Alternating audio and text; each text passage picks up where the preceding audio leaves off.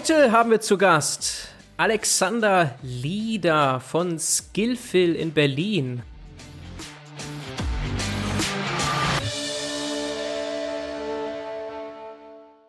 Hallo Alexander. Guten Tag Bernhard, vielen, vielen Dank für die Einladung. Freut mich sehr, Alexander. Du bist der Leader von Skillfill. Sorry für, diese, für dieses Wortspiel, aber du bist ja der Mitgründer und der CEO von Skillfill. Und bevor wir über dieses Startup sprechen, Alexander, lass uns ein bisschen über deinen Werdegang reden. Der sieht sehr bunt aus. Du hast viel gesehen. Also China sehe ich da, Barcelona, Dublin, verschiedenste spannende Positionen von Criteo und LinkedIn und so weiter. Lass mal so ein bisschen durchgehen. Gerne, ja. Ähm, also Uni-Zeit, also eigentlich ist mein Hintergrund wirklich äh, Wirtschaftsingenieurwesen äh, mit, mit dem Fokus auf Produktionstechnik. Ähm, und, und da ist auch schon so ein bisschen der Link zu, zu, zur späteren Datenanalyse. Also ich habe mich wirklich auf mathematische Optimierung äh, fokussiert und fand, dass, dass, dass das das interessanteste Thema in diesem Bereich war. Ähm, genau, also wie du sagte schon, äh, ziemlich, ziemlich bunt. Ich habe eigentlich die meiste Zeit in Aachen studiert, an der RWTH und bin aber dann auch ähm, Imperial College in London gewesen für ein Jahr. Das war damals ein Erasmus-Jahr. Ähm, dort bin ich auch sehr mit dem Thema Entrepreneurship äh, in Verbindung gekommen, ähm, habe viel darüber gelernt und ähm, zum Master, beziehungsweise ich habe dann Doppelmaster, bin ich nochmal ein Jahr nach, nach China gegangen. Das war die Tsinghua University in Peking. Ähm, genau, also das waren da schon mal so drei größere Stationen äh, und ein bisschen hin und her. Ja, eine kurze Nachfrage. Das mhm. ist schon so eine Art Elite-Uni in China, ne? Tsinghua, hört man schon mal. Ähm, ja, also da gibt's ein paar, die so als Top-Unis gelten, genau. Und auch also so die, die, die, äh, ich, ich würde mal sagen, so die politische Regel kommt auch meistens aus der Tsinghua University. Ähm, okay. Genau, also ist schon, ist schon, ähm, ist schon, ähm, ja, ist schon eine bekannte Uni dort, ja. Und wie kommt man dahin? Einfach bewerben und du hast dich an verschiedenen Stellen beworben und das wurde es, oder? Ähm, also es hängt dort auch mit, mit Aachen zusammen. Also es ist eine Partneruniversität von Aachen. Das heißt, ähm, die Universitäten arbeiten ziemlich eng zusammen, seit, seit 30 Jahren etwa. Ähm, und und äh, im Rahmen dessen war es dann auch leichter, sich dort zu bewerben. Also es war wirklich ein Doppelmasterprogramm, dass, dass, dass beide Universitäten jeweils dann auch noch Kurse anerkennen ähm, und ähm, ja, man, man, man kennt sich dann. Also RWTH Aachen und Tsinghua University haben einfach eine enge okay. Bindung und, und so deswegen war es dann auch sehr leicht, sehr leicht auch dort in das Programm zu kommen. Mhm. Thematisch immer noch mathematische Optimierung gewesen. Genau, ja. Also ist dabei, also Master eben noch weiter vertieft, dann eben mathematische Optimierung, Operations Research, so immer in diesem, in diesem Feld. Mhm. Okay und dann irgendwann fertig gewesen mit Studium und dann ging das Arbeitsleben genau. los. Ja, genau, fertig, fertig, ähm, fertig gewesen und dann so ein bisschen, ich will nicht sagen Sinnkrise, aber es, es war eigentlich klar, dass ich nicht wirklich im, im Maschinenbau äh, bleiben möchte und war zu sehr fasziniert von, ich sag mal, von der Softwarewelt und ähm, und ähm, bin dann eben auch nicht, ich sag mal nicht typisch irgendwie in die Automobilindustrie gegangen, was was jetzt äh, viel näherliegender gewesen wäre, also als Beispiel ähm, sondern bin dann wirklich zu einem Startup in Stuttgart gegangen. Ähm, Virtual Q heißen die, äh, existieren immer noch. Ein erfolgreiches Startup, mittlerweile auch in Berlin oder in Berlin und Stuttgart und war dort als erster Mitarbeiter dann eingestiegen. Und äh, das war eine super spannende Zeit, weil ich dann wirklich auch ähm, so diese Phase Prototyp bis zu den ersten Kunden äh, sehr eng mitbegleitet habe, direkt mit den Gründern gearbeitet habe. Und ähm, das war schon eine prägende und, und, und sehr schöne Zeit dort. Genau, mhm. das war 2015, 2016 so rum. Ja, genau, so um, um den Dreh. Und äh, 2016 war das dann, ähm, irgendwann habe ich die Entscheidung getroffen, okay, jetzt weiß ich wirklich, was ich machen möchte und Datenanalyse ist das Thema. Äh, Trending Topic, äh, super spannend einfach und ich weiß jetzt, wo ich, wo ich hin möchte, was, was sind genau die Unternehmen, die für mich quasi Zielunternehmen sind ähm, und da hat sich das einfach mit Criteo sehr gut angeboten. Also Criteo basiert komplett auf Daten, ist ein französisches oder auch also globales Unternehmen mit, äh, mit Fokus auf Online-Marketing, Retargeting, um noch genauer zu sein. Und das Unternehmen basiert wirklich auf, auf, auf Daten und äh, versucht eben Nutzer im Internet zu verstehen und basierend darauf eben auch die, die Werbung auszustrahlen ähm, für, für die Leute. Ähm, und genau, das war damals mein Einstieg äh, Richtung äh, Datenanalyse war dann auf einmal in einem größeren Team umgeben von, von Spezialisten, äh, von Data Scientists über Datenanalysten, Dateningenieure waren dann auch in dem Team. Dann saßen in Paris nochmal, äh, gab es nochmal Leute, die in der Infrastruktur gearbeitet haben, eben die ganzen Daten soweit bereitgestellt haben, dass wir als Datenanalysten wirklich ähm, viel damit anfangen können. Das war, das war damals so, ja, einfach, das war ein spannender Schritt. Also ich habe dann auch in der Zeit eben in Barcelona gelebt, ähm, auch, auch schön. Auch nice. Nimmt man dann, nimmt man dann so mit. Ähm, ja. Genau, also knapp zwei Jahre dann dort gewesen und äh, bin dann, das war 2018, bin ich zu LinkedIn gewechselt als Datenanalyst und zwar in die Zentrale, in die europäische Zentrale in Dublin mhm. und habe aber eng mit, den, mit dem deutschen Team ähm, das Büro, damals gab es noch ein Büro in München, mittlerweile auch in Berlin, ähm, habe eng mit dem deutschen Team zusammengearbeitet. Und auch, auch, auch bei der Kundenbetreuung ähm, mit involviert gewesen. Also immer aus datentechnischer Sicht ähm, Unterstützung geben bei den großen Unternehmen, ähm, bei ihren strategischen Fragestellungen im, im, im Thema HR. Und ähm, genau, also da, da sieht man dann schon irgendwie, dass dann kam so der Schwenk quasi von Marketing Richtung HR-Tech. Ähm, mhm. Und ja, dort sind wir dann auch mit Skillful jetzt, jetzt tätig. Ähm, mhm, mh. das, das war dann das war 2018 bis 2019, genau. Bis Mitte 2019. Es ist aber nicht so, dass du jetzt irgendwelche krassen Insights hast, was LinkedIn angeht. Ne? Also dein Profil sieht jetzt nicht so aus, als hättest du da irgendwelche Hacks drauf äh, aus dieser Zeit mitgenommen, um dein Profil irgendwie größer zu machen oder so. Ähm, also ich bin, ich bin, ja, gut, gute Frage. Also jetzt irgendwie ganz, ganz interner äh, weiß man letztlich nicht. Also das wird natürlich irgendwie abgeschirmt. Also wie, fun wie funktionieren irgendwelche Algorithmen? Also ich glaube, das ändert sich ja auch eh stetig. Ähm, ist natürlich ein interessantes Thema, aber das wird schon sehr, sehr, sehr geheim gehalten. Ähm, jetzt irgendwelche größeren Hacks, hm, weiß ich, kenne ich, kenne ich auch nicht. Also ich sagen, mein Profil ist, sieht okay aus, aber könnte für jemanden, der bei LinkedIn gearbeitet hat, sicherlich optimierter sein und voller sein. Und, ähm, aber das, das war, das war dann sicherlich irgendwie äh, eher sekundär, da mein Profil. Äh, okay, okay, okay. Aber das ist ja auch spannend dann. Also wenn man da irgendwie Insights hat, gerade im Datenbereich, LinkedIn ist riesig und auch ja hoch relevant, wenn man da weiß, was so die Features sind oder die wichtigen Dinge, um viel Reichweite zu erzeugen. So Dwelling mhm. Time, äh, weiß man, gibt's äh, auch Paper dazu, aber was genau, ist immer so ein bisschen natürlich geheim und ne, ist natürlich spannend, wenn man da irgendwas weiß. Aber Klar, und, und das, man muss dazu sagen, das Unternehmen ist natürlich riesig und, äh, und, und mein Fokus oder der Fokus unseres Teams war und ist ähm, auf, äh, auf Talent Solutions. Also im Prinzip die, die ganzen Lösungen, die, die eben HR-Abteilung, Personalwesen unterstützen. Mhm. Und äh, deswegen so die, die Plattform als solche, also wie kreiert man dann die Reichweite, das ist, das ist nicht ganz der Fokus dann. Okay, und dann bist du da relativ kurz später wieder raus. Also ein bisschen mehr als ein Jahr warst du dort. Mhm. Du hast mhm. anscheinend Blut geleckt am Thema und dann gedacht so, wow, das muss ich eigentlich größer denken. Ja, also das Thema war spannend. Ich, ich habe mich, ich hab mich dann ähm, einfach auch sehr wohl gefühlt im, insgesamt im HR-Tech. Also dieses gesamte Thema irgendwie, wie kriegt man richtige Leute, was, was passiert in der Zukunft, was sind, was sind wichtige Fähigkeiten, das, alles das hat mich schon sehr geprägt und fand es extrem interessant und ähm, was ich dann aber sagen muss, ist, ähm, in Dublin ist zwar die europäische Zentrale, aber man ist doch relativ weit weg noch vom Produkt. Also genau die Fragen, die du gerade gestellt hast, sind natürlich su super interessante Fragen, gerade für jemanden, der einen Ingenieurshintergrund hat und sehr gerne technisch denkt.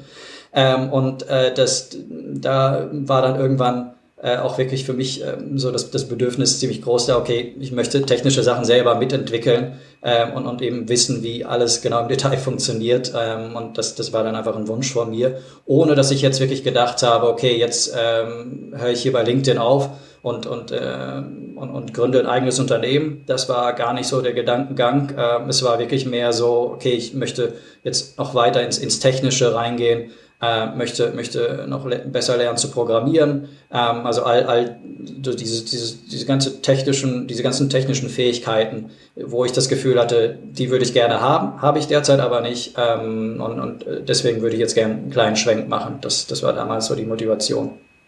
Mhm, mhm, okay, aber dann kann man ja den Arbeitgeber wechseln auch vielleicht oder so. Oder das, das würden jetzt viele vielleicht machen. Oder kann, so Freelancer. Kann, kann definitiv unterwegs ja. sein. Ja, genau. definitiv, genau. ja. Ähm, ich empfand es damals als ähm, schon als, als schwierigen Schritt. Also ich war sehr, sehr zufrieden einfach mit der Position bei LinkedIn. Ähm, ich mag Datenanalyse. In, in, insgesamt ist, ist ein, ist ein Top-Thema, super spannend.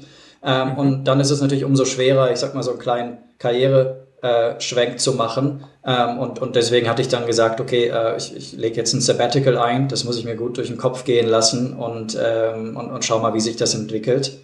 Mhm. Ähm, das, ja, so, so war das damals. Ähm, war, wie gesagt, gar nicht so wirklich, äh, ich wusste noch nicht genau, ob ich jetzt zu einem anderen Unternehmen gehe und dann irgendwie so, reine Software Engineering mache oder tiefer Richtung äh, Data Science einsteige dass es auf jeden Fall technischer wird. Also so ganz klar war es damals nicht, aber habe die Entscheidung getroffen, okay, ich werde jetzt auf eigene Faust einfach und das ist schneller, werde mir die Fähigkeiten jetzt selber beibringen ähm, und mal schauen, was passiert. Das war damals so die, okay. die Devise. Das ist im Grunde krass. Also das heißt, du verlässt LinkedIn Anfang 2019 ohne im Grunde wirklich zu wissen, was dann kommt. Also Sabbatical sagst du, das hört sich irgendwie schön an, aber im mhm. Kern heißt es ja erstmal krasse Unsicherheit, äh, ja, zurück nach Berlin auch dann erstmal wieder, ne? Ähm, jein, also ich Oder bin, überhaupt nach Berlin? Ich weiß gar nicht, ob du vorher schon in Berlin warst. Nee, also ich war vorher auch nicht in Berlin, aber war auch nicht, ja. nicht, nicht direkt nach Berlin gegangen. Ähm, also du sagst es schon, es ist natürlich eine Riesenunsicherheit dabei, ähm, habe ich so aber nicht empfunden. Also ich habe es nie als, als Riesenrisiko empfunden. Ich habe es eher so empfunden, ähm, ich, ich weiß, was ich möchte. Jetzt kann ich, äh, jetzt kann ich in meiner Position bleiben und äh, in einem großen Unternehmen äh, dauern Prozesse einfach. Man, man, kommt nicht äh, unbedingt von heute auf morgen in die nächste Position, wo man hin möchte. Ähm, das kann alles dauern. Und da war für mich einfach der Schluss, okay, das größere Risiko ist jetzt bei einem großen Unternehmen zu bleiben. Ähm, und das kleine Risiko ist eigentlich jetzt auf eigene Faust, mir die Fähigkeiten, von denen ich weiß, ich brauche die, ich möchte die haben, mir schnell, möglichst schnell anzueignen. Und möglichst schnell heißt natürlich, auch wenn Sabbatical dann so klingt, dass man in der Hängematte liegt, ähm, dass man eigentlich ziemlich hart daran arbeitet, dass man sich das äh, eben möglichst schnell beibringt. Und äh, da hatte ich mich damals äh, für Santander entschieden. Das liegt im Norden von Spanien.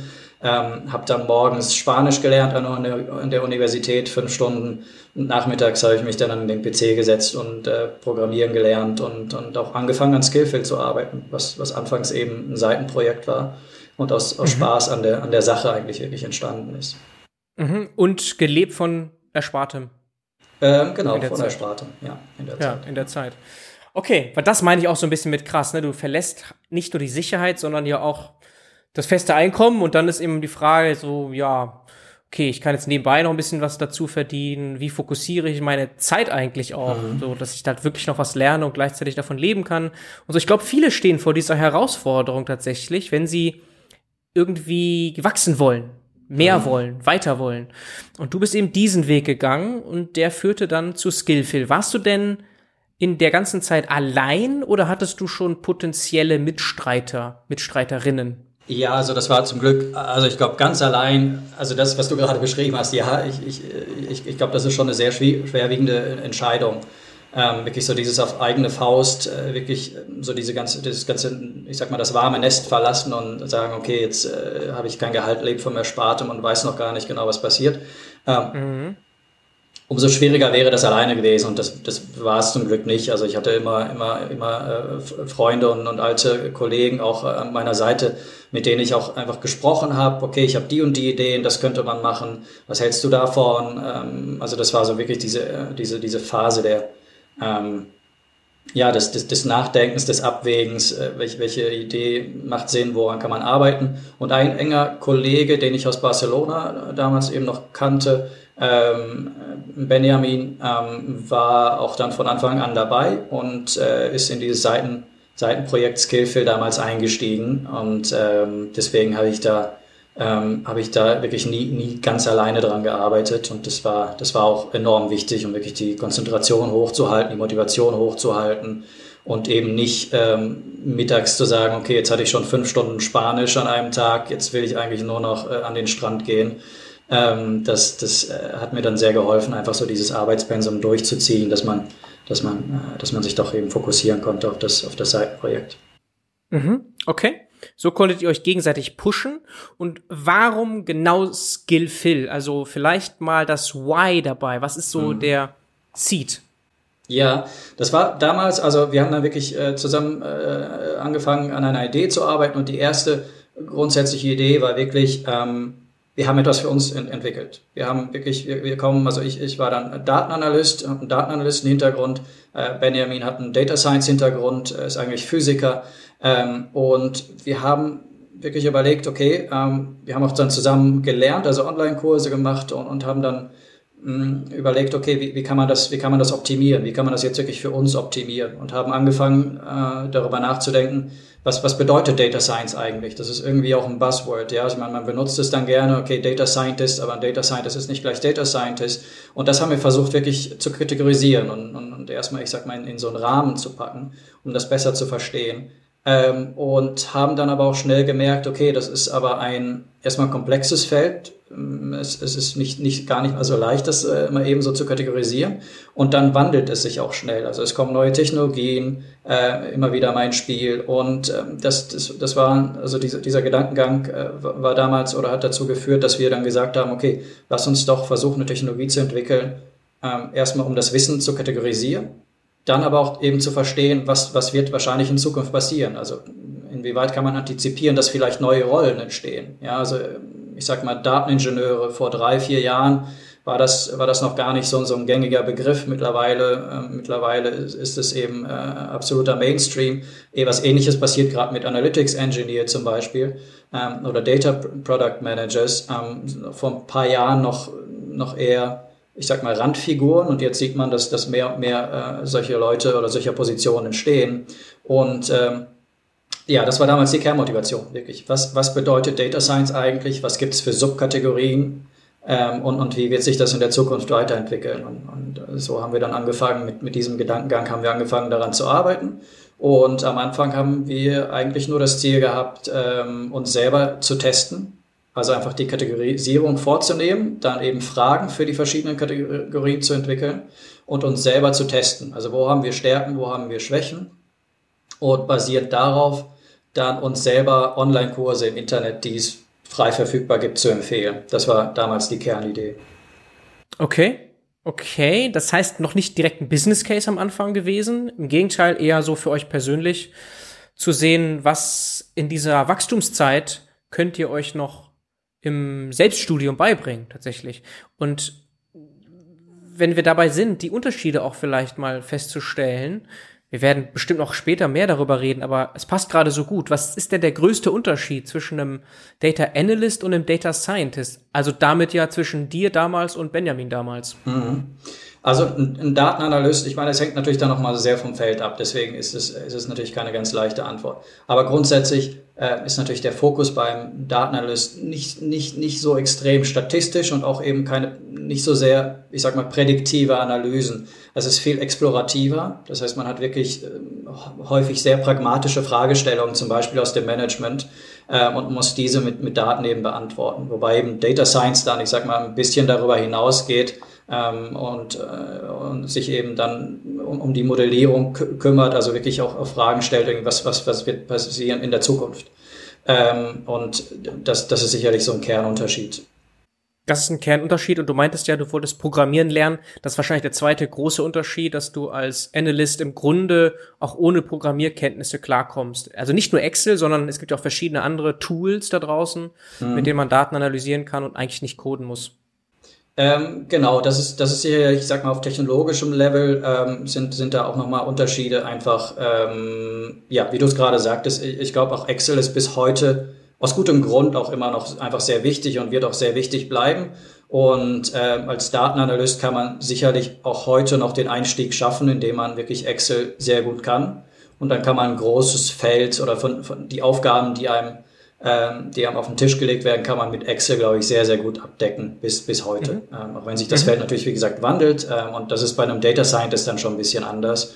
Ähm, da gibt es natürlich auch nochmal äh, Unterschiede. Ähm, wird auch nicht so sein, dass jeder auf Production Level äh, oder Production Level Code schreiben kann. Äh, da kommen natürlich dann wieder Software-Ingenieure mit ins Spiel, aber ähm, ja, der Unterschied, der Unterschied ist sicherlich da. Mhm, okay. So, und wie wird daraus jetzt ein Business Case? Ihr habt diese Kategorien mhm. und dann wusstet ihr, was man für was lernen muss. Ja. So.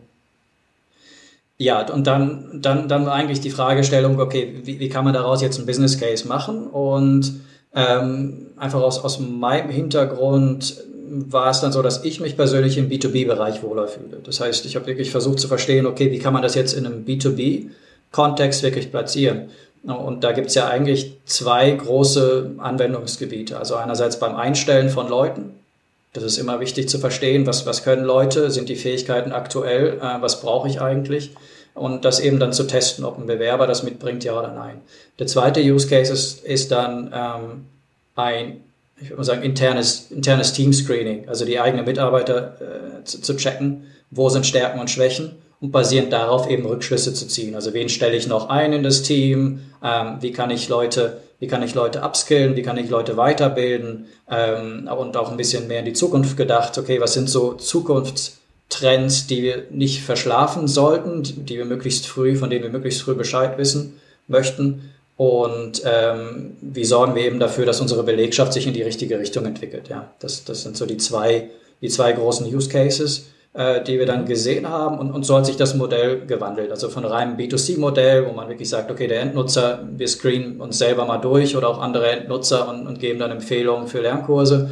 So hat sich das dann eben gewandelt Richtung B2B. Mhm. Okay, und wir reden hier über eine Reise von zwei Jahren mit eben diesem Pivot und vielen anderen Veränderungen sicherlich. Mhm. Was sind denn in dieser Zeit die wichtigsten Produkte und Lösungen geworden? Womit geht ihr aktuell in den Markt? Ja, momentan ist, ist äh, der, der größte Fokus auf diesen Hiring-Use-Case, also diesen, diesen ersten Use-Case, den ich beschrieben habe.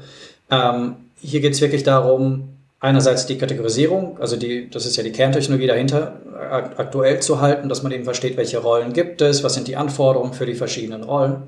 Und äh, basierend darauf und eben auf, da, also dadurch, dass wir eben Fragen für die einzelnen relevanten Kategorien erstellen, äh, haben wir jetzt eine, eine Technologie entwickelt oder ein Produkt basierend darauf entwickelt, womit man sehr schnell sogenannte Skill-Tests erstellen kann. Also zum Screening gedachte Tests für Bewerber, ähm, um sehr schnell zu erfassen, mit wem macht es Sinn, Interviews zu führen und mit wem nicht. Also im Prinzip so dieses Screening, so dieses, ich sag mal, etwas altbackene CV-Screening. Man schaut sich ein CV an und sagt dann, okay, den interviewe ich oder die interviewe ich oder nicht. Ähm, dass man das, das sozusagen mit, äh, oder ich sag mal, den Fokus ändert und, und das viel skill-orientierter macht und sich überlegt, okay, hat derjenige die Fähigkeiten wirklich ja oder nein und, oder steht das wirklich nur im CV? Ähm, also das, das ist jetzt äh, das, ist das äh, Produkt, worauf wir uns äh, momentan sehr fokussieren. Ähm, nichtsdestotrotz, äh, wir haben auch noch das, das, äh, das, und das nennen wir Skillfield Evaluate, dieses erste Produkt. Und äh, das zweite Produkt nennen wir Skillfield Enterprise. Hier geht's ähm, hier geht's wirklich um äh, Skill Gap Analysen. Also von, von der ganzen Belegschaft, wenn jetzt ein Unternehmen ähm, dabei ist zu skalieren und Datenteams aufzubauen, und sich dann die Frage stellt, okay, ähm, welche Fähigkeiten fehlen denn noch im Datenteam selber zum Beispiel, aber auch in der gesamten Belegschaft, dass man auf Augenhöhe mit dem Datenteam dann, dann reden kann, damit eben die Implementierung der Datenstrategie auch erfolgreich ähm, erfolgen kann danach. Mhm. Und ja, ich weiß nicht, was ich gesagt habe. Also das ist Skillful Enterprise, das ist das, das zweite Produkt. Das ist Enterprise dann. Wenn man da so naiv daran geht, denkt man sich, okay, das ist ein Wiki am Anfang gewesen mit diesen Kategorien und so weiter und so fort. Aber dann musstet ihr ja anscheinend schnell auch weiter denken, größer denken Richtung Technologie und Softwarelösung. Also das ist ja das, was du jetzt gerade wahrscheinlich beschreibst. Mhm. Weil wie sonst kann man das Assessment wirklich skaliert umsetzen, ne? Absolut. Also das, das eine ist eben die Technologie zu bauen, das andere ist ich würde mal sagen, in Use Cases zu denken und, und zu überlegen, okay, was, was ist dann wirklich am Markt, was, was sieht der Nutzer dann letztlich? Ja, das ist dann natürlich die äh, Abstraktion oder das, das, das Level zwischen Technologie und, und, und Produkt. Ähm, und, und, und dort hatten wir dann eben auch ähm, auch einfach ja sehr, sehr schnell gemerkt, dass man die Technologie vor allem, also beim Hiring Case jetzt, ähm, sehr gut äh, positionieren kann im, im Upper Funnel. Das heißt, wenn es wirklich darum geht, um dieses erste Filtering, was ich gerade ein bisschen angedeutet habe, momentan funktioniert es häufig über CV-Screening ähm, und, und das ist fehlerbehaftet, beziehungsweise selbst Datenexperten selber, die wirklich viel Erfahrung haben, wenn man jetzt nicht exakt für die gleiche Stelle, in der man selber Erfahrung hat, äh, Leute einstellt, dann wird es schon schwierig, genau zu verstehen, ob derjenige der Richtige ist, ja oder nein. Ähm, es gibt natürlich viele Leute, die haben, ich, ich sag mal, einen Hintergrund, ich habe jetzt selber auch keinen Datenanalysten-Hintergrund oder damals gab es auf das Studium so Data Science noch, noch wirklich gar nicht. Das heißt, es gibt Leute, die haben Ingenieurs-Hintergrund, es gibt Leute, die haben Mathematik-Hintergrund, es gibt Leute, die haben BWL-Hintergrund. Und all das macht es eben so komplex. Und das war, das war damals eben der sehr wichtige Gedanke, okay, Technologie, wir wissen, was wir im Kern ent entwickelt haben und, und, jetzt müssen wir überlegen, was kann man damit machen, wirklich auf Use-Case-Basis, ja. Und Ähm, das waren dann eben die nächsten Schritte, genau zu verstehen, okay, was, was für ein Kernproblem lösen wir denn dann beim Kunden? Ähm, und, und so haben wir eben auch dieses, diesen Hiring-Use-Case, den ich beschrieben habe, eben sehr äh, im Upper Funnel positioniert ist und, und sagen jetzt, okay, wir sind jetzt die Experten wirklich sehr, sehr schnell zu erkennen, ob jemand grundsätzlich für eine Stelle geeignet ist, ja oder nein. Und, und danach findet okay. eben, danach findet dann, und das ist nochmal so die Abgrenzung, danach finden nochmal die, ähm, die Interviews statt, wo man wirklich die Person live sieht und dann eben auch sieht, wie jemand denkt, wie jemand das Problem wirklich löst. Ähm, das ist dann aber momentan, sag ich mal, die Abgrenzung, da kümmern wir uns da nicht drum, sondern da kommt die Fachabteilung ins Spiel. Und jetzt mal zum Vergleich. CV-Screening wäre einfach so eine Art Match Match von Keywords und so, der da gemacht wird, oder? Also wenn man jetzt da an Technologie denkt, was schon typischerweise eingesetzt wird, ist einfach nur, um schnell automatisiert aus der ganzen Fülle an Bewerbungen diejenigen rauszufiltern, die vielversprechend sind oder auch nicht vielversprechend sind, schnell auszusortieren, dass man da schon mal so bestimmte Dinge automatisch scannt. Das ist das, was schon sowieso lange gemacht wird und was du auch siehst unter CV ähm, Scanning äh, also genau, was aber nicht also, das ist, was ihr macht. Ne? Also genau, also genau, genau das machen wir eben nicht, weil wir einfach sagen, ja. okay, es gibt diese Systeme, das ist meistens Keyword-basiert. Ja. Ähm, und ähm, was, was heißt denn, wenn ich reinschreibe, ich kann Python? Was, heißt das genau? Also das heißt eigentlich nichts. Das ist ja keine, das ist ja kein, ich, kann es oder ich kann es nicht. Ähm, das heißt, ähm, bei uns geht es viel mehr darum zu, zu verstehen, okay, ähm, nicht jemand kann Python oder jemand kann nicht Python, sondern sehr, sehr schnell zu verstehen, okay, wo liegt er zwischen dieser 0 und 1? Wo liegt denn dieser Mensch? Bevor man mhm. wirklich überhaupt in die Interviews geht. Und das kann man unserer Meinung nach eben nicht, nicht rein mit, mit CVs, mit CVs erledigen. Ja. Und wie läuft das dann ab? Konkret, also Tests in irgendeiner Form, standardisiert und dann können da die Kunden, und wer sind die Kunden genau, äh, die Bewerber da reinschleusen in diese Tests? Mhm, genau, also äh, erste, erste Frage, ähm, dann erstmal, ähm, das, also beim Produkt sieht es eben so aus, dass wenn eine neue Stelle erstellt wird, ähm, geben wir ein Interface an die Hand, ähm, basierend auf einigen Angaben des Hiring Managers. Also zum Beispiel, ich suche einen Datenanalysten, der Datenanalyst soll zusammenarbeiten mit dem Marketing-Team, der Datenanalyst soll mm, eine Seniorität von mindestens fünf Jahren haben. Also einige solche Input-Daten ähm, empfehlen wir, basierend auf unserem äh, dahinterliegenden oder der dahinterliegenden Technologie, nennen es auch Skillgraph, äh, äh, geben wir eine Empfehlung für die Skill-Kategorien ab, die in einem Skill-Test eben abgefragt werden sollten. Ähm, und dann erlauben wir auch den Hiring Manager eben diese Empfehlung nochmal zu tweaken. Also wenn er der Meinung ist, okay, für die konkrete Stelle brauche ich jemanden, der ist ein Experte für Time Series Analysis, dann kann man noch die Skill-Kategorie Time Series Analysis schnell mit hinzuwählen ähm, wenn man jetzt sagt, Datenvisualisierung ist für diese Position überhaupt kein Thema, dann kann man die wieder rausnehmen. Also dieses letzte Tweaking, dass eben die Anforderungen der Stelle genau abgebildet werden, äh, geschieht dann nochmal durch den Hiring Manager.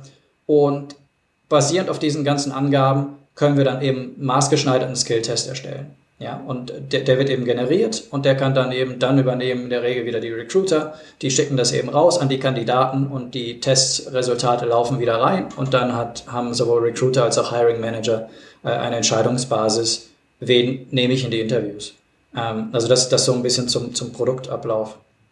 Ähm, die andere Frage zu den, zu den Kunden ähm, gibt, ich würde ich würd sagen, drei große Gruppen. Also einerseits ähm, wirklich große Startups, und wir fokussieren uns auf Europa momentan, also große Startups, die grundsätzlich datenbasiert sind, also deren Geschäftsmodell einfach auf Daten basieren schon.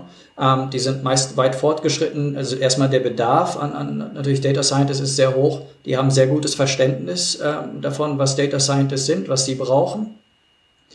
Und ähm, sind auch meistens in Metropolregionen gelegen, also in großen Städten, wo auch wirklich die Leute hinziehen möchten, wo man davon ausgehen kann, dass es dort auch viele Bewerber gibt. Ähm, und dann wird dann Schuh draus, weil wir uns eben auf diesen Upper Funnel fokussieren. Also das ist sicherlich auch gerade für diesen Hiring Use Case, äh, ist das unsere, unsere beste Zielgruppe, auf die wir uns fokussieren. Ähm, eine andere Zielgruppe sind dann auch grundsätzlich große Unternehmen, die, ich würde das mal beschreiben, die eben ja nicht grundsätzlich auf Daten basieren, die eben auf, auf Geschäftsmodellen basieren, die, die nichts äh, erstmal konkret oder auf den ersten Blick mit Daten zu tun haben, die aber wissen, dass sie auf Daten sitzen und Daten sehr, sehr wichtig sind und sich dann jetzt eben die Fragen stellen, okay, die Frage stellen, was, was machen wir denn damit? Ähm, ja. Also große Unternehmen, ich sag mal aus alten Industrien, die in dieser digitalen Transformation stecken, die natürlich auch schon längst erkannt haben, Daten sind wichtig und die ihre Datenteams aufgebaut haben. Ähm, das, das ist so ein zweiter Fokus von uns. Ähm, und als, als dritter Fokus äh, sind da noch insgesamt, ich sag mal, kleine und Mittelständler oder ein bisschen größer auch, ähm, aber die eben nicht zu den größten Unternehmen gehören, die und, da sehen wir häufig, häufig noch einfach den, den Trend, dass, ähm, dass so diese, diese Datenverarbeitung damit erst angefangen wird oder die wird erst skaliert. Wurde vor kurzem angefangen, nehmen wir mal ein kleines Startup, was jetzt irgendwie vier, fünf Data Scientists hat ist noch kein optimaler Kunde für uns, aber ähm, wenn, wenn die dann anfangen zu wachsen und wirklich eine größere Finanzierung bekommen, dann fängt es eben an, so dieses Denken, okay, wie kann man jetzt mit Prozessen im, im Hiring oder auch in der Weiterbildung, äh, wie kann man jetzt das eigene Unternehmen weiter optimieren in dem Bereich? Und ähm, das, das wäre dann so eine dritte Gruppe, die quasi auf dem Weg hin äh, zu einem größeren Unternehmen sind oder die eben auf sehr viel Daten sitzen und wissen einfach, okay, die digitale Transformation ist extremst wichtig und wir müssen über kurz oder lang uns des Themas Datenkompetenz oder insgesamt, wie verwendet man Daten im Unternehmen, äh, muss man sich annehmen und ähm, das, das sind so die drei großen Zielgruppen für uns. Mhm, mh. Okay, das ist dann so eine Art Assessment as a Service, wenn wir das mal so verstehen. Wie lange dauert das, also diese Tests typischerweise? Ähm, typischerweise, und da muss man so ein bisschen unterscheiden, also es gibt eigentlich, und da wieder in Use Cases denken, also eben bei dem Use Case vom, vom Hiring, das ist ziemlich, ziemlich straightforward. Ähm, das, das sind um die 30 Minuten in der Regel oder zwischen 30 und 45 Minuten die Tests. Ähm, und und, und ähm, es, es basiert ja auf den Eingaben des Managers, also auf den Anforderungen der Stelle. Äh, das heißt, man kann das sehr konkret umreißen und, und äh, wir limitieren das dann auch, weil wir auch nicht möchten, dass die Tests zu lang werden. Dann gibt es wieder Probleme, weil die, weil die Bewerber sich denken, okay, ich werde jetzt nicht hier zwei Stunden lang sitzen und äh, irgendwelche Tests ausfüllen. Also da gibt es einfach so eine, eine, typische Zeit, die auch angenommen wird von, von, von Bewerbern und äh, mit denen auch die Unternehmen eben rechnen und das als normal empfinden. Und das ist so im Bereich 30 bis 45 Minuten. Wenn man jetzt den anderen Use Case äh, betrachtet, dass man wirklich überlegt, okay, wo sind äh, Skill Gaps, wo sind Kompetenzlücken im Unternehmen, dann, äh, dann ist das ein bisschen anders. Ähm, das, das hängt auch einfach mit dem Use Case zusammen. Ähm, wir screenen die Leute dann deutlich breiter. Ähm, ja, also die, die Tests werden deutlich, deutlich breiter. Wir screenen die Leute äh, dann eben nicht explizit nur nach ganz bestimmten Anforderungen, sondern eben über die gesamte Breite, weil wir eben auch die Schwächen abdecken äh, oder aufdecken wollen. Ja? Und ähm, da werden die Tests dann ähm, teilweise ein bisschen länger und da geht es dann auch Richtung 90 Minuten. Aber hängt, hängt auch ein bisschen okay. vom Unternehmen ab, weil die natürlich auch, zum Beispiel es gibt Unternehmen, die sagen sich auch, Machine Learning ist ein schönes Buzzword, aber brauchen wir konkret nicht. Dann würden wir, kann man sich das so überlegen, aus unserem Skill-Graphen würden wir so den, den Batzen Machine Learning einfach rausnehmen aus dem Assessment, ja, und, und würden das momentan okay. nicht weiter betrachten. Mhm. Also sehr modularisiert und man kann das im Grunde sehr individuell abstimmen mit diesem Skillgraphen, den ihr entwickelt habt.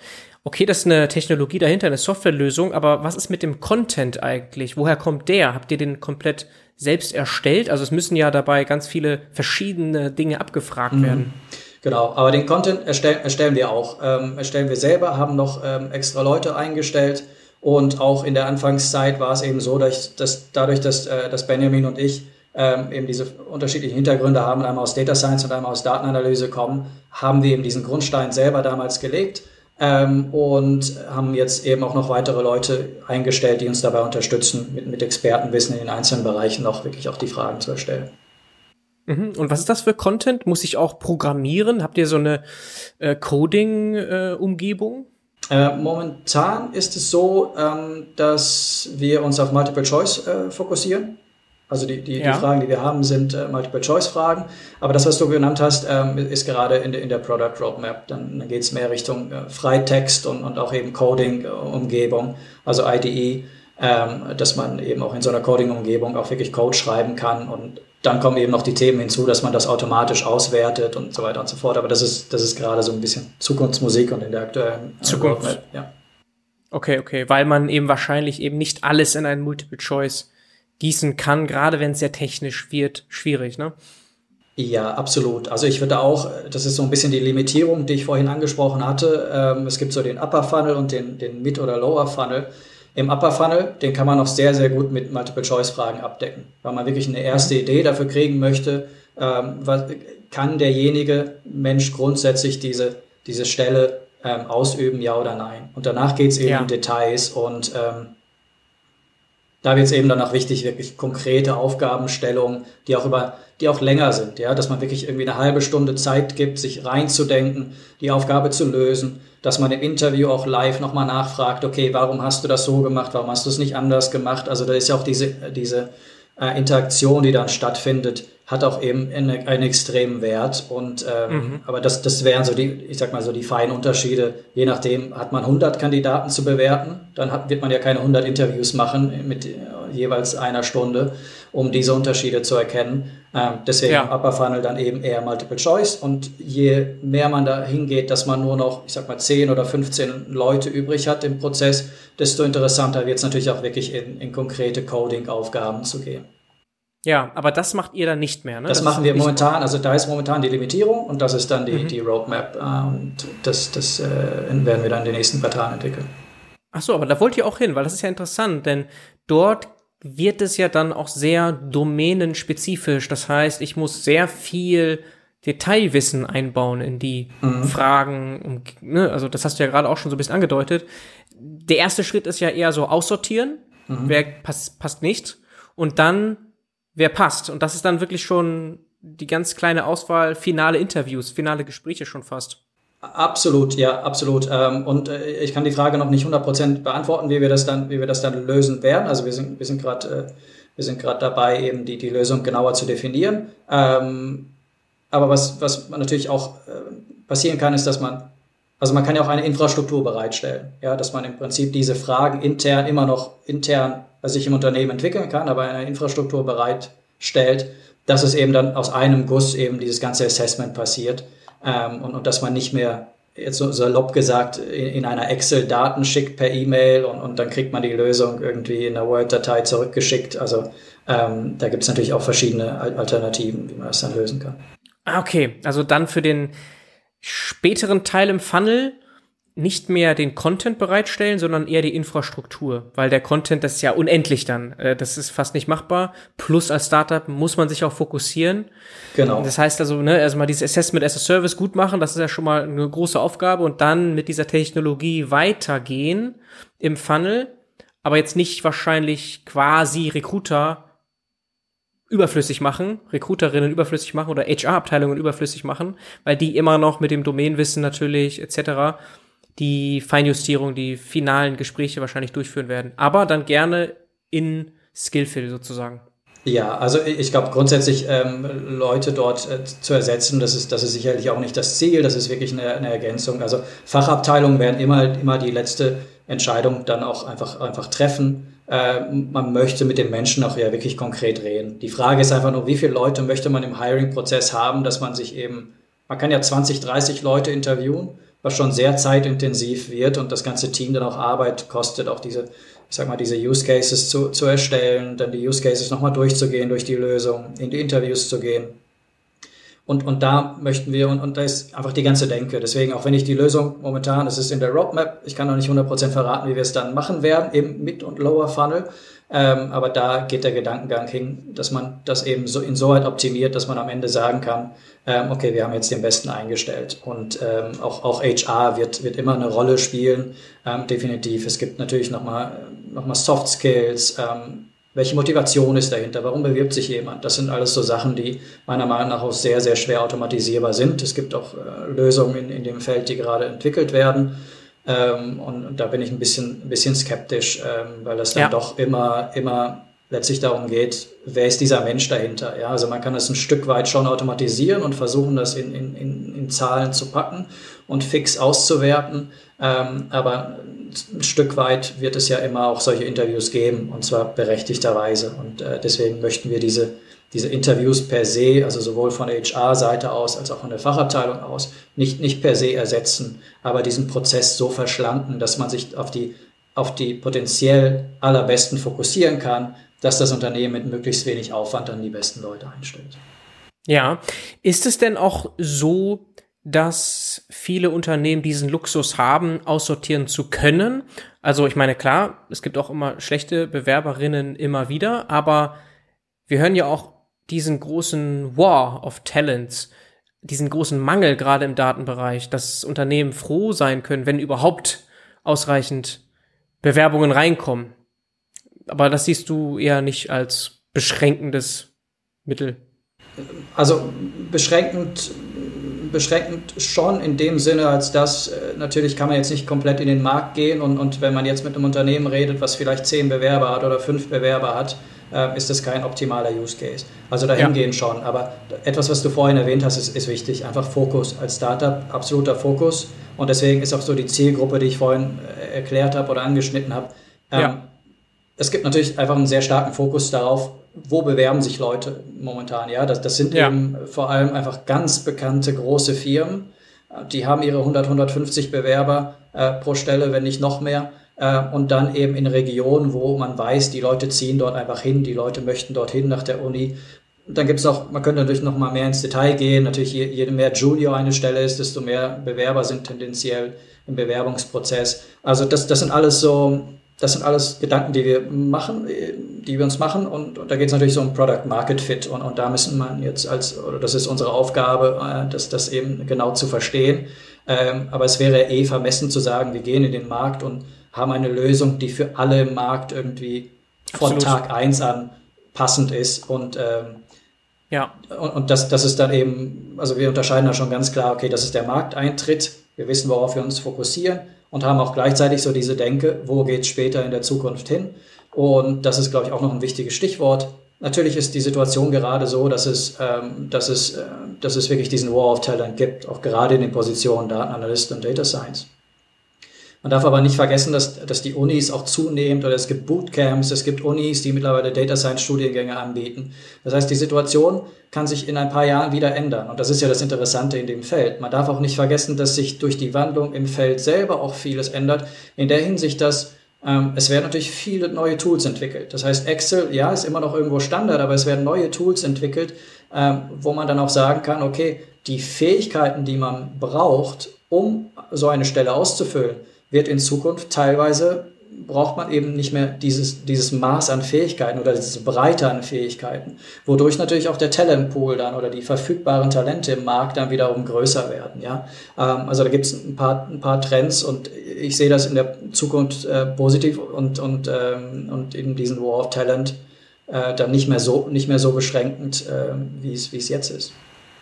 Ja, okay, aber logisch, Du hattest die Zielgruppe angeschnitten. Es müssen Unternehmen und dort auch Stellen sein, wo es viele Bewerbungen gibt.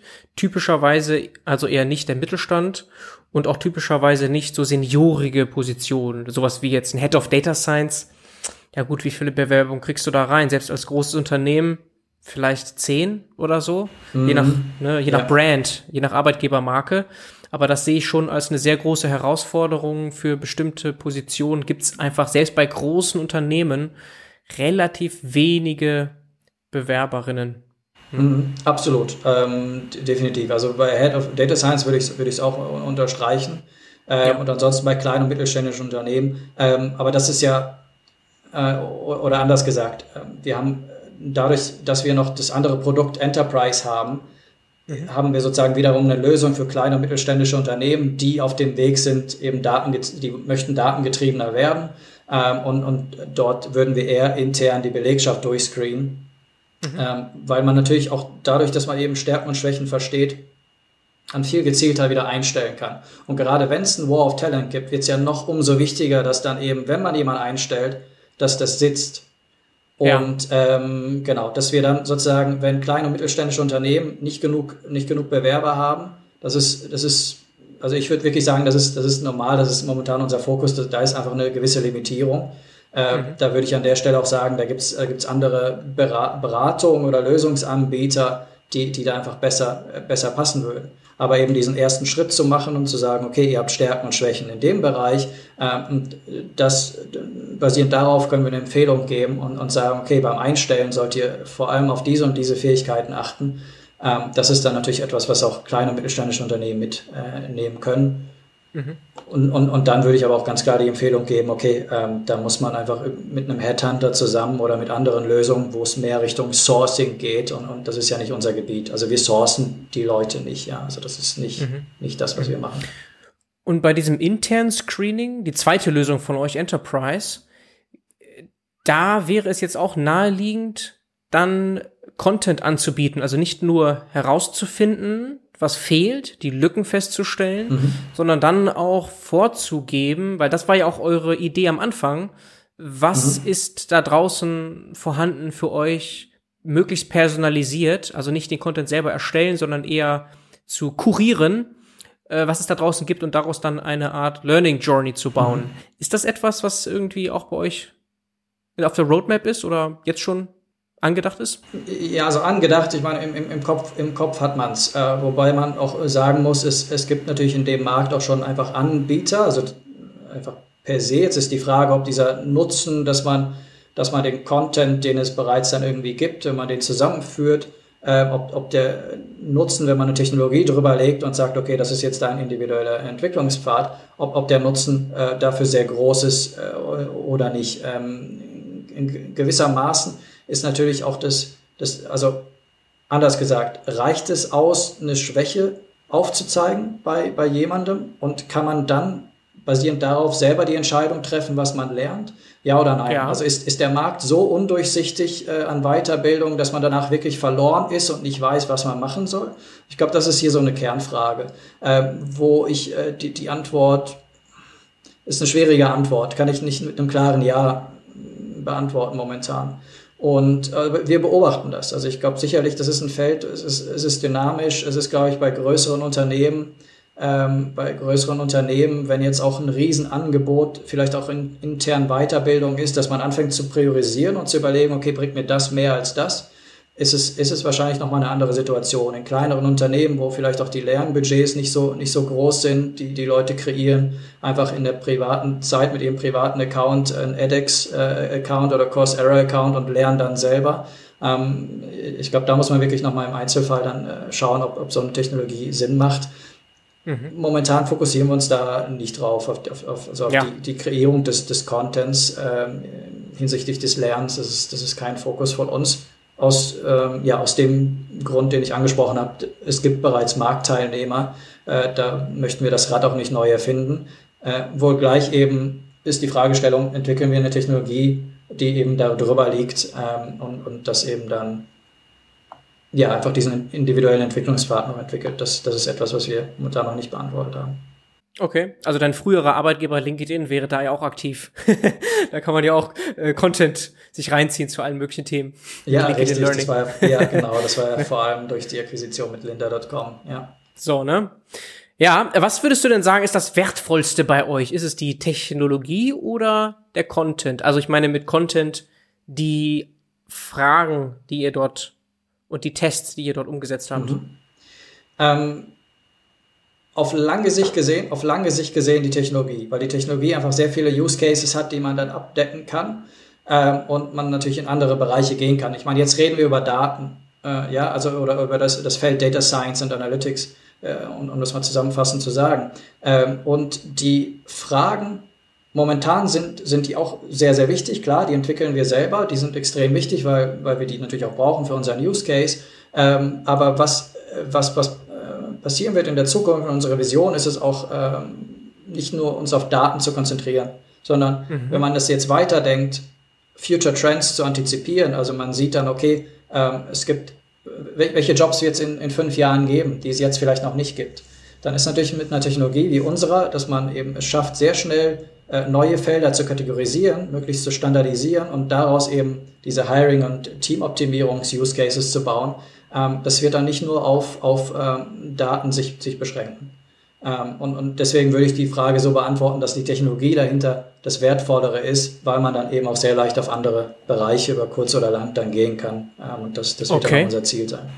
Okay, das ist sehr spannend und natürlich so aus Investorensicht dann sieht man, ah, Total Addressable Market, da kann man ganz viel äh, Vision drin sehen dann. Also so kann man das auch gut dann in Pitch Decks dann wahrscheinlich verpacken. Aber vielleicht sagst du da nochmal den Stand später erst. Mhm. Wir sind ja noch hier wirklich thematisch bei euch drin im Fokus jetzt, was ihr da genau macht, so, ne? Mhm. Und was ich da vielleicht noch konkreter verstehen möchte, vielleicht hast du auch Beispiele jetzt zu diesem Use Case oder zu den beiden Use Cases gerne. Ja, klar. Ähm, also ich glaube, ich sag mal, Evaluate, so dieser Hiring Use Case ist, ist, ist deutlich, äh, deutlich leichter und deutlich konkreter. Ähm, dort kann ich ein aktuelles Beispiel nehmen, ein europäisches, äh, großes europäisches Startup, äh, was was in, in, einer, in einer Großstadt äh, an, angesiedelt ist und äh, so um die 100 bis 150 Bewerber pro Stelle hat. Ähm, dort helfen wir eben in diesem ersten Schritt. Das heißt, ähm, was, was das Unternehmen gemacht hat oder was der Kunde gemacht hat, ist, äh, die machen eine klare Unterscheidung zwischen Senior-Stellen, spez absolute Spezialistenstellen. Man weiß, man braucht Fähigkeiten, äh, Machine Learning in genau diesem Feld. Ähm, das sind Spezialistenstellen, die, da gibt's auch gar nicht so viele Bewerber drauf. Das wird jetzt erstmal ausgeklammert. Aber ganz konkret eben auf die Junior- und Mid-Level-Stellen im Unternehmen ähm, den Bereich decken wir ab. Das heißt, äh, wir haben es wir zusammen mit dem Kunden so gemacht, dass wir ähm, eben verschiedene Stellenbeschreibungen äh, entwickelt haben, wo wir wissen, okay, das ist der Kern der Leute, die ständig eingestellt werden, und zwar das ganze Jahr über, ähm, haben das eben runtergebröselt in drei, vier verschiedene Profile und für diese drei, vier verschiedene Profile wird das ganze Jahr über einfach ähm, Kandidaten äh, werden dort werden dort gescreent einfach, ja. Mhm. Ähm, und, und, das, und das hilft dann eben bei dieser ersten, bei diesem allerersten Filter, woraufhin dann die, äh, die HR-Abteilung danach eben eine sehr leichte Entscheidung treffen kann und sagen kann, okay, von diesen 100 bis 150 Bewerbungen pro Woche haben wir jetzt die 20 besten rausgefiltert. Wir müssen momentan vier Leute einstellen. Und dann kann man das natürlich gut in die Fachabteilung verteilen ähm, und, und äh, letztlich eben streamline, dass man, dass man immer genug gute Bewerber einfach hat in, in, in der Pipeline ähm, und das eben zentralisiert, ja. Und äh, das ist das ist ein konkreter Use Case zum Beispiel bei bei Evaluate. Äh, ein konkreter Use Case bei Enterprise äh, will ich mal einen aktuellen Fall nehmen von einem kleineren Startup äh, aus Deutschland. Ähm, dort ging es darum, dass, ähm, dass das ich sag mal Data Science Team war traditionell eher ein Business Intelligence Team, also ähm, es, es, ging viel mehr um die Zusammenarbeit mit Commercial Teams, ähm, um, ums Reporting, äh, um Reporting-Erstellung. Ähm, und das Team möchte, möchte jetzt sich breiter aufstellen und wollte nun auch, oder das Management hat auch Machine Learning Use Cases durchgesprochen und sieht, sieht dort einen Nutzen. Und dann war eben die Frage, okay, ähm, können wir mit dem Team, was wir jetzt bereits schon haben, haben wir ein gewisses Wissen in, in, in bestimmten Teilbereichen von Machine Learning bereits, ja oder nein? Ähm, oder müssen wir uns darauf fokussieren, eben einfach das von außen nochmal reinzubringen und komplett neue Leute einzustellen? Ähm, also das war ein Use Case, wo wir dann gesagt haben, okay, wir, äh, wir screenen äh, das, das, das Team durch, ähm, sehr explizit mit dem Fokus Machine Learning, um zu sehen, ob es da bereits gewisses Wissen gibt. Macht es Sinn, Teile der, der Belegschaft weiterzuentwickeln mit bestimmten, mit bestimmten Kursen? Ähm, oder macht es, macht es wirklich Sinn, zwei, drei Leute einzustellen in dem Bereich, damit man wirklich dann spitze ist? Äh, und selbst wenn man die einstellt, also auch das Thema, ich sag mal, das, das Thema Matching von Leuten, dass man wirklich sieht, okay, derjenige ist deutlich weiter im Machine Learning, wenn jetzt jemand neu eingestellt wird, äh, kann er sich im Schatten dieses neuen Mitarbeiters dann in dem Bereich auch weiterentwickeln. Ja, also im Prinzip ging es wirklich darum, um die Beantwortung, inwieweit oder welche Strategie will das Unternehmen fahren, wie viele Leute sollen eingestellt werden, mit welchen Fähigkeiten und äh, wie sollen die Leute, die bereits im Team sind, weitergebildet werden. Und das ist mhm. ein spannender, ein spannender Case, weil man natürlich dann auch bei, bei den Einstellungen, wie du gesagt hast, es gibt ein War of Talent. Ähm, und was, was hier passiert ist, ähm, dadurch, dass man das Team besser versteht, kann man natürlich auch besser verstehen, wo sind Stärken und Schwächen, worauf soll ich mich beim Hiring konzentrieren. Und wenn man dann nicht mehr, wie es häufig gang und gäbe ist, einfach nur eine Liste an Must-Have-Anforderungen hat, also ja. ja, fünf Jahre Erfahrung darin, darin, darin, darin, darin, kann man vielleicht besser verstehen und sagen, okay, das ist gar nicht mal, das ist nice to have, weil wir schon Leute haben in dem Bereich, die sich ein bisschen auskennen. Dort haben wir nicht so eine, nicht so eine Schwäche im Team. Lass uns das lieber als nice to have definieren. Und dann wird es natürlich auch wieder interessant, weil man sich, äh, weil man natürlich auch den Talentpool dann erweitert und nicht mehr nur noch auf, auf Leute fokussiert, die eigentlich alles mitbringen müssen. Ja, also so diese ähm, eierlegende Wollmilchsau, die es, die es ja quasi nicht gibt, wo dann alle versuchen, alle Unternehmen versuchen, die gleichen Leute quasi abzugreifen. Aber braucht man eben Leute mit, mit allen Fähigkeiten. Das Feld ist eben sehr, sehr breit und das, das hilft eben auch nochmal einfach zu verstehen, okay, ähm, das ist das Profil, was wir wirklich einstellen müssen. Hm. Ja, also wir reden eigentlich immer über Teams und nicht über Unicorns, ne, die alles können. Im Normalfall. Genau, ja. Also gerade bei etwas größeren Unternehmen, klar, ein kleines Startup kann sich den Luxus ja gar nicht erlauben und braucht am Anfang zum Beispiel Data Scientists, die auch Engineering können, mhm. so als ein Beispiel. Ne? Mhm. Aber ich finde das super spannend, was du gerade gesagt hast, weil das nochmal dieses große Problem aufmacht, Upskilling versus Hiring. Das ist ja so eine große Frage eigentlich, die bestehenden Leute in diese Position hinein educaten oder halt von außen neue Leute reinholen oder sogar nicht nur Upskilling, sondern Reskilling, ne, dass man aus mhm. benachbarten Abteilungen vielleicht jemanden dann in diese Position hineinbringen kann. Das könnte man ja auch mit euch herausfinden, so ja, du hast eigentlich schon äh, zwei von vier Sachen ganz okay drauf, die anderen beiden könntest du dir noch aneignen. Da geben wir dir jetzt nicht den Content, aber allein das zu wissen ist ja schon viel wert. Absolut, genau. Also auch diese, ja. was du gesagt hast, so dieser Unterschied zwischen Upskilling und Reskilling ist, ist, das ist in, in, der, in der Zukunft wird zunehmend wichtiger noch, ähm, weil ich auch glaube, dass nicht alle Stellen gedeckt werden können durch, durch Leute extern. Ähm, also es gibt eben verschiedene, verschiedene Trends. Äh, auch was ich vorhin gesagt hatte, eben, dass es werden auch neue Technologien entwickelt, die sicherlich die Arbeit auch leichter machen. Das spielt da auch nochmal eine Rolle, weil ich, ich, ich glaube, in der Zukunft wird es auch häufig so sein, dass Leute mit einem, die Ingenieure sind, aber keine Datenanalysten sind, der Sprung ist nicht allzu weit, gerade wenn noch neue Technologien in den Markt kommen, die auch wirklich dabei unterstützt. Ja, also wenn man jetzt an Tableau denkt, Tableau ist ja eigentlich, ich sag mal, so eine ausgefuchste Version mit Fokus auf Datenvisualisierung von Excel. Ja, also, aber das ist ja schon wirklich per Drag and Drop kann man sehr, sehr schnell lernen. Ähm, das heißt, wenn man ein grundsätzliches Verständnis für Datenvisualisierung hat, ist es nicht mehr, ist es nicht mehr so weit hin, das sich auch wirklich so gut beizubringen, dass man es wirklich kann. Ja. Mm, was da noch offen geblieben ist jetzt, wenn wir uns diese Beispiele mal vorstellen, A nochmal zur Durchführung und B dann Pricing. Vielleicht kannst du da irgendwas sagen. Ich habe nichts auf eurer Seite gefunden. Also Durchführung läuft dann wahrscheinlich so, dass ich Links erhalte und die verteile an Bewerberinnen oder Mitarbeiterinnen, die sich dann einloggen können in eure Software mhm. und dann, was immer voreingestellt ist, dann durchführen. So muss man sich das vorstellen, ne? Ja, genau. Also beim, beim Hiring Use Case ist es, ist es eben so, ähm, also es gibt zwei verschiedene Varianten. Entweder stellen die Leute durchgehend äh, oder die Unternehmen durchgehend ein. Ähm, dann dann gibt es ähm, eben Pricing and Subscription Model. Ähm, und basierend darauf, wie viele Leute wirklich eingestellt werden müssen, äh, ergibt sich dann eben der Preis. Es ist einfach äh, sehr individuell, deswegen kann ich da auch keinen Preispunkt nennen. Oder es gibt eben auch ein transaktionelles Modell. Ähm, das ist dann eben eher für kleinere, kleinere Unternehmen, die wirklich, sagen wir mal, zwei, drei Leute im Jahr einstellen, die äh, würden wir jetzt, da würden wir jetzt keine Subscription verkaufen. Das, das macht, das macht dann einfach keinen Sinn.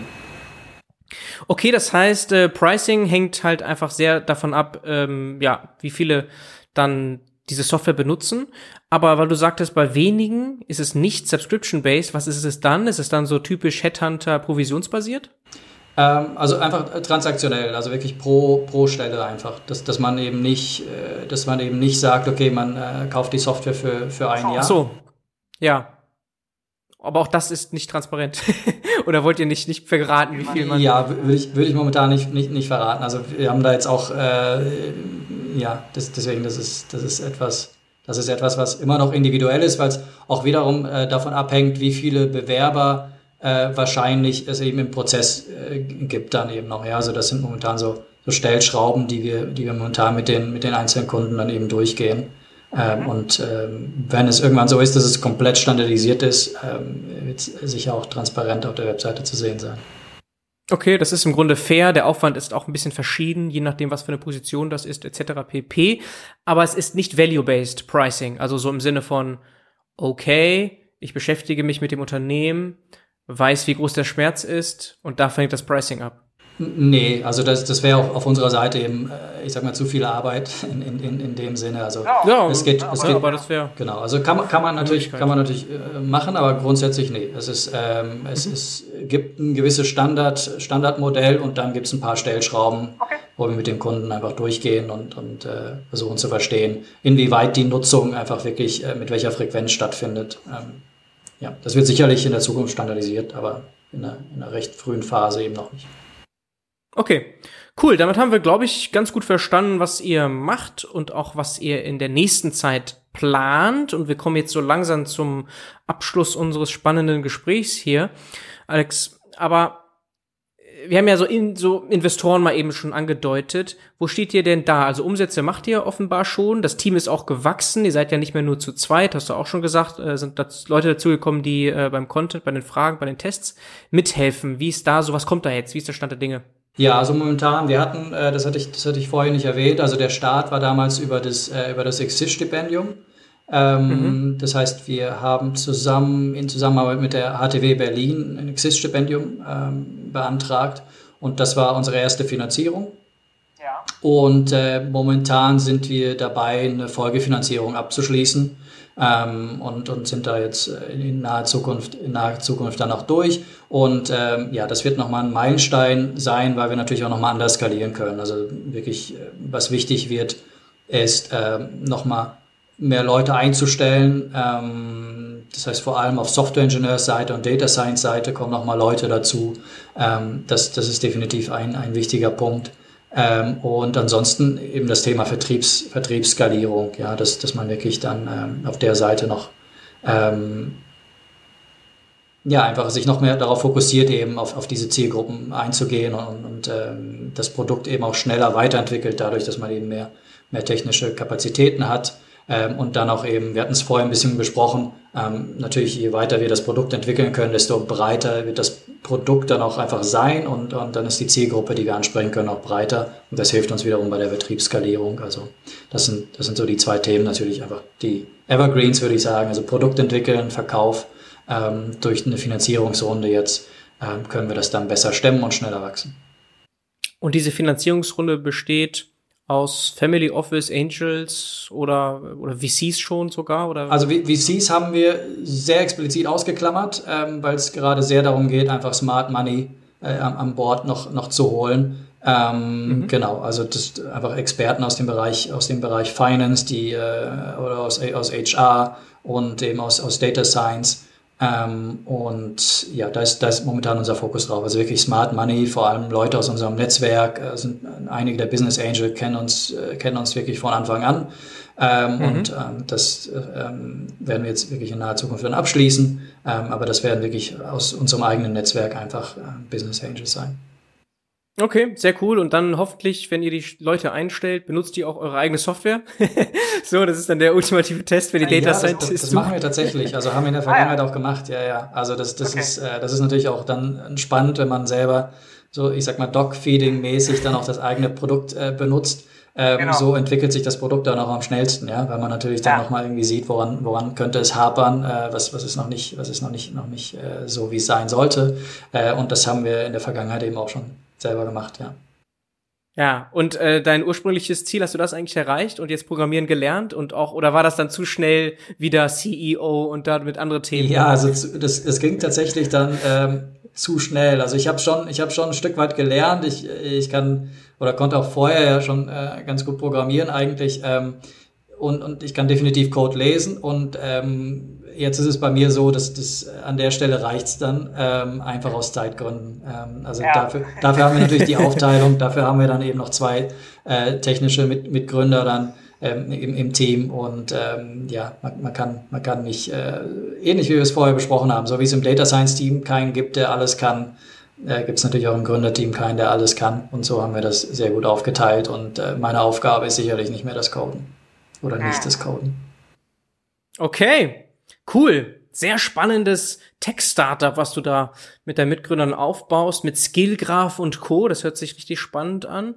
Und Product Market Fit ist da, wird natürlich noch ein bisschen hier und da getestet, kann auch noch mal ein Pivot dazukommen, wie das eben so ist im Startup-Leben. Aber ihr seid auf einem sehr guten Weg offenbar. Und ich wünsche euch viel Erfolg damit. Alex, hat echt Spaß gemacht. Vielen, vielen Dank, Bernhard. Vielen Dank für das Interview. Gerne. Ciao, ciao. Ciao. Wenn du dich für spannende und exklusive Jobopportunitäten im Datenbusiness interessierst, dann schau doch mal auf datenbusiness.de vorbei. Dort gibt es einen relevanten Newsletter. Selbst wenn du nicht aktiv auf der Suche bist, könnte das ja interessant sein. Natürlich ganz vertraulich und unverbindlich.